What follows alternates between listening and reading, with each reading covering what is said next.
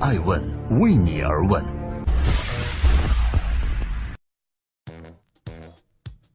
Hello，各位好，二零一七年七月二十日，欢迎聆听《守候爱问每日人物》，我是爱成，记录时代人物，探索创新和创富。今天我在中国北京向各位问候。工作之余，我也报名参加一些课程进行充电。想在节目开播之前分享一下今天收获最大的一句话，来自一位经济学家孙立平先生对于中国当下社会改革需要解决三个问题的认识。他说，中国有三个问题，目前还没有找到答案，但是。如果这三个问题不解决，所有的改革都无从谈起。第一个是中国的国家发展方向，第二个是精英和上层的安全感，第三个是老百姓的希望感。对这个问题，我想这样的问题不仅在中国大地上让人深思，而跨越到大洋彼岸的美国，我们发现耶鲁大学的校长也在进行着一番非常深刻的思考。耶鲁大学的校长叫彼得·萨诺维。Peter Salovey，而耶鲁大学是全世界著名的常春藤名校，这里走出去过多位的美国总统以及几十位诺贝尔奖的获得者，是世界数一数二的大学。同时，这所大学也是一所跟中国颇有渊源的学校。在19世纪，这所学校诞生了中国海外留学第一人，他叫荣闳。当年清政府派出的第一批赴美留学生中的绝大部分人，最后都进入了耶鲁大学进行学习。而校长 Peter Slovy 所熟知的身份是耶鲁大学的校长，但其实他还是一名著名的心理学家。而不久前，在耶鲁大学的毕业典礼上，他从心理学的角度分享了对于当今世界的担忧和对耶鲁大学毕业生的期望。今天，艾文每日人物为你分享耶鲁大学校长如何看同情心。萨诺维说，心理学家认为，同情心呢，就是你懂得他人内心的心理。并将其与道德和伦理联系起来。如果我们能找到同情心的真谛，我们更有可能善待他人。然而，他觉得人们在很多时候并不能做到去展示自己同情心。问题就在于，排外和压迫一直是人类社会普遍存在的特征。当我们感到失落、威胁或恐惧时，我们很难做到换位思考。而事实上，压力和未知可能会导致我们指责他人去寻找替罪羊，而不是同情他们。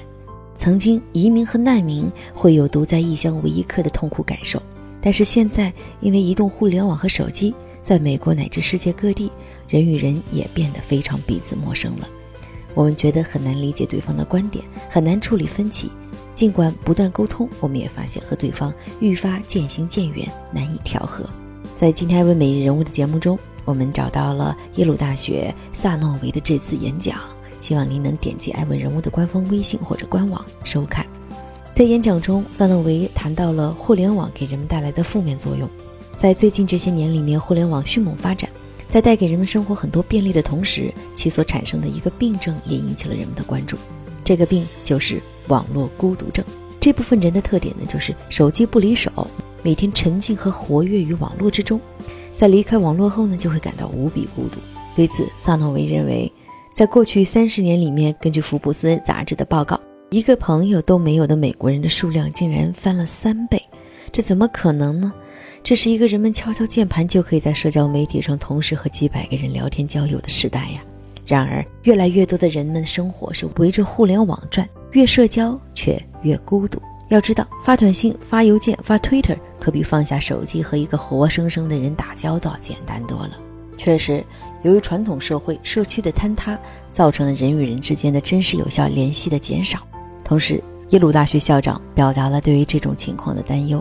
他说：“我们可能会花很多的时间盯着镜子，只留心与我们先前存在的信仰一致的信息。我们只会专注和我们有关的信息和事情。我们变得孤立无援。其实，没有社区，也变得没有同情心。我从他人的眼中看不到自己。”反而，那些异乡人都被忽视了，甚至被妖魔化了。今天是第五百四十一期《爱问每日人物》，我们关注风口浪尖耶鲁大学校长的一篇关于同情心的演讲。这位同时兼任耶鲁大学校长和心理学家的男人，是“情商”这个词的创始人。情商在现在已经是一个生活中的常用词了，而萨诺维正是这一概念的提出者之一。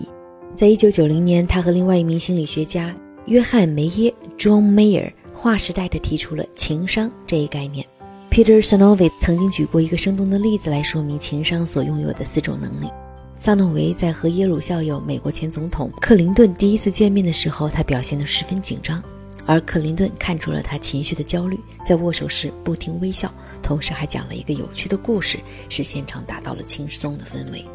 萨诺维说，通过克林顿的这个例子，可以看出情商有四种能力，分别是感知自己和他人情绪的能力，利用情绪帮助自己思考的能力。了解情绪产生以及波动方式的能力，还有控制自己和他人情绪以获得正面成效的能力。同时，萨诺维通过研究认为，不同的情绪对人的思想有着不同的影响。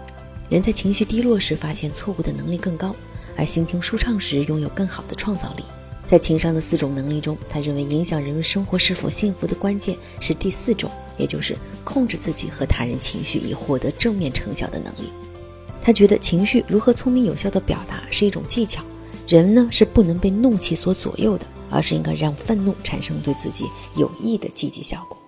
他通过多年的心理学的研究和测试，得出了三个结论：一、情商测试分数高的人生活更加富足，在生活中拥有更多的挚友；二、与情商测试分数高的人一起工作时，团队的产出更加高效；三、情商测试分数较高的人往往有更多善举。比如，即使没有任何回报，也会帮助邻里，为社区无私奉献。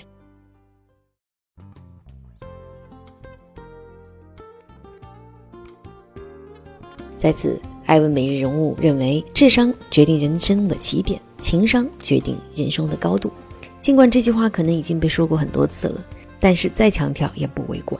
情商决定着人生的一大部分，好在情商的绝大部分都可以通过后天训练来得到。情商可以影响一个人的健康、情感、人际关系等众多方面。只有重视情商的人，生活才会更加顺利。在最后，可能也会有爱问每日人物的小伙伴认为，萨诺维对于互联网的副作用，还有对于人们同情心的担心，是不是有些太超前了呢？我的观点是，作为一所世界名校的校长，其实确实就应该有这种先天下之忧而忧的情怀和视野。这个世界需要人们的物质贡献，但更需要人们的同情心。就像萨诺维对耶鲁大学的毕业生说的那样：“我希望你们历尽人间疾苦，换位思考，并以天下为己任，热情好客，与人为善，体察人心。你做的就是天使的事儿了。”我是爱成爱问人物的创始人，爱问为你而问，让内容有态度，让数据有伦理，让技术有温度。提前做一个小小预告啊，在这个周末，艾问顶级人物面对面对话的呢，是一位以技术投资见长并成功在硅谷创业的华人创业家和投资人伟极光的创始人邓峰。技术投资到底有哪些坑？到底有哪些机会和陷阱呢？周日为您揭晓。艾问是我们看商业世界最真实的眼睛，记录时代人物。传播创新精神，探索创富法则。